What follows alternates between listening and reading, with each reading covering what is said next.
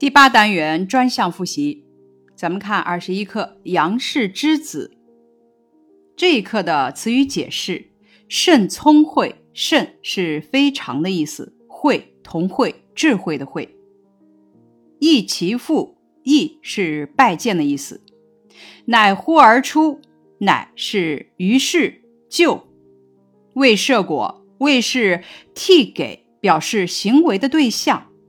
孔指以示而曰：“示是给谁谁看，曰是说的意思。未闻孔雀是夫子家禽，未是没有，闻是听说。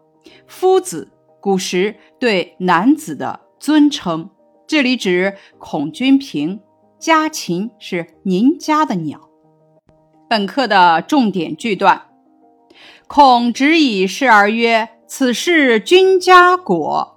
这句话的意思是，孔君平指着杨梅对杨氏之子说：“这是你家的水果。”第二句，未闻孔雀是夫子家禽。这句话意思是说，我可没有听说孔雀是先生您家的鸟。孩子机智与幽默体现在两个方面。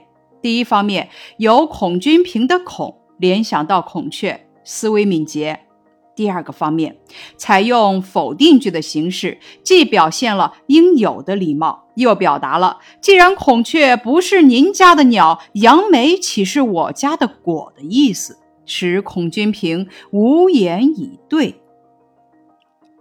《杨氏之子》这篇课文是一篇古文，选自《世说新语·言语》。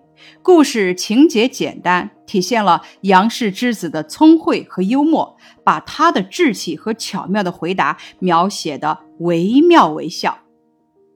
下面是二十二课手指。本课的词语解释如下：窈窕指女子文静而美好，堂皇形容气势宏大，附庸泛指依附于某一事物而存在的事物。养尊处优指生活在有人伺候、条件优越的环境中。本课的重点句段一，它永远不受外物冲撞，所以曲线优美，处处显示着养尊处优的幸福。这句话运用的是拟人的修辞手法，中指所处的独特位置受到无名指和食指的保护，所以才有曲线优美的姿态。养尊处优的性格勾勒出了中指美的姿态和高傲的特点。第二句，拿笔的时候全靠他推动笔杆，遇到危险的事都要他去试探或冒险。秽物、毒物、猎物，他接触的机会最多，刀伤。烫伤、压伤、咬伤，他消瘦的机会最多。这句话是对食指的描写，运用的是排比的句式，写出了食指的作用以及他勤奋卖力、敢于探险、不怕牺牲的性格特征。第三句，舞蹈演员的手指不是常做兰花状吗？这两根手指正是这朵兰花中最优美的两瓣。作者在此处。运用的是设问的句式，强调了舞蹈演员的手指常做兰花状，无名指和小指是优美的。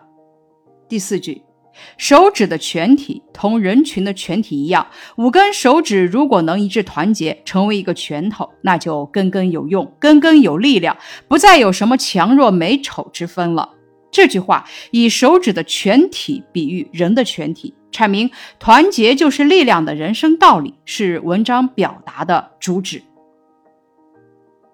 手指这篇课文介绍了五根手指的功能：大拇指用处最大，如搬重东西等；食指工作复杂，如打电话、拧螺丝等；中指在取物时最先碰到物；无名指多用于胭脂粉等；小指用处渺小。掏耳朵、抹鼻涕，无名指和小指用来演奏丝竹管弦，常作兰花状。那么五根手指会让咱们联想到哪些人呢？大拇指，勤劳朴实的人，如清洁工、建筑工人等；食指，担当重任、机敏勇敢的人，如工作中的带头人顶梁柱等，比方说设计师、工程师等等；中指，领导者或者养尊处优的人等；无名指、小指，咱们可以联想到艺术家、演员等。二十三课童年的发现。本课的重点问题如下。想一想，为什么说世界上的重大发现有时还会给人带来被驱逐和被迫害的风险？这句话一语双关。其一，他讲出了科学事业发展过程中的某些真实情况，哥白尼等科学家都有过这样遭遇；其二，是我用幽默与自嘲的方式表达了对此事的看法，意思是说，谁让我有这样重大的发现呢？被轰出教室也就不足为奇了。作者把自己跟世界上有重大发现的人列在一起，这是真正能让自己得到安慰的理由。童年的发现这篇课文讲述了作者童年发现胚胎发育规律的过程。这个过程经历了三个阶段：梦中飞行，由梦中飞行引出了为什么会在梦中飞行及老师对此所做的解释。由老师的解释引出了人究竟是怎么来的疑问，以及对这个疑问的大胆猜想，反映了儿童求知若渴的特点和惊人的想象力。习作部分好词积累：无耻、装聋作哑、虚伪、表里不一、假仁假义、漠不关己、不劳而获。好句推荐。有些人的素质却越来越差。那些身强体壮的男子汉们，难道没有看到“母子上车处”这五个字吗？他们难道是文盲吗？不是，其实他们清清楚楚地看到了。他们是熟视无睹，他们无非是想早点上车，抢到一个好位子，而他们却忘却了身旁无助的、真正需要照顾的抱孩子妇女。好开头推荐，漫画的含义就是一些搞笑、带有一些讽刺意义的图。每当我看到有趣的漫画，总会情不自禁地笑出声来。可这次看到画金武的这幅带有讽刺意义的图，我却怎么也笑不出来。好结尾推荐，我希望在将来的世界里，人们都会自觉遵守社会公德。到那时，我们就会看到一幅祥和而有序的画面。语文原地部分：君子喻于义，小人喻于利。选自《论语》。君子坦荡荡，小人长戚戚。选自《论语》。恻隐之心，人之端也。选自《孟子》。多行不义必自毙。选自《左传》。人有耻，则能有所不为。选自《诸子语类》。运用一：爷爷经常告诉我们不要做不义之事，正如《左传》中所讲：“多行不义必自毙。”也就是说，坏事做多了是不会有好结果的。二：其他关于为人处事的名言还有。君子和而不同，小人同而不和；君子泰而不骄，小人骄而不泰。本单元的知识点：杨氏之子告诉了我们什么道理？杨氏之子教导我们要学会随机应变，考虑再三，用智慧和勇气解决问题。从哪些地方可以看出杨氏之子的聪慧与幽默？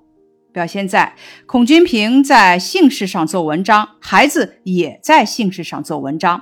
由孔君平的孔姓想到了孔雀，他没有生硬的直接说孔雀是夫子家禽，而是采用了否定的方式说未闻孔雀是夫子家禽。婉转对答，既表现了应有的礼貌，又表达了既然孔雀不是您家的鸟，杨梅岂是我家的果？这个意思，使孔君平无言以对，因为他要承认孔雀是他家的鸟，他说的话才立得住脚。这足以反映出孩子思维的敏捷、语言的机智、幽默。读了手指，请你简要说明文章的写作顺序。文章开门见山指出，每个人都有十根手指，一只手上的五根手指各有所长，各有所短。接着就以风趣幽默的语言具体描写五根手指的不同的姿态和性格。最后阐明了一个道理：五根手指如果能团结一致，成为一个拳头，那就根根有用，根根有力量，不再有什么强弱美丑之分了。请说一说五根手指的短处和长处。大拇指短处，姿态不美，身体矮而胖，头大而肥，构造简单，只有一个关节。长处，最肯吃苦。食指短处，姿态不如其他三指窈窕，都是直直落落的强硬的曲线。长处，工作不如大拇指吃力，却比大拇指复杂机敏。中指。短处，养尊处优，做事名义上参加，实际并不出力；长处，地位最优，身体最高，相貌最堂皇，左右有屏障，曲线优美。无名指和小指，短处，能力薄弱，是其他手指的附庸；长处，体态秀丽，样子可爱，在丝竹管弦舞蹈上。能力强，有用武之地。最后一个拓展问题：你了解关公吗？他是哪部名著中的人物？请你简单介绍一下他的故事吧。关公又名关羽，字云长，是罗贯中的《三国演义》中的人物。他与刘备、张飞在桃园结义金兰，他的故事有很多，比如水淹七军。单刀赴会，过五关斩六将等。他的坐骑为赤兔，为孙权所杀，死于麦城。他为人忠义，有勇有谋，但可惜太过自负，傲物不羁。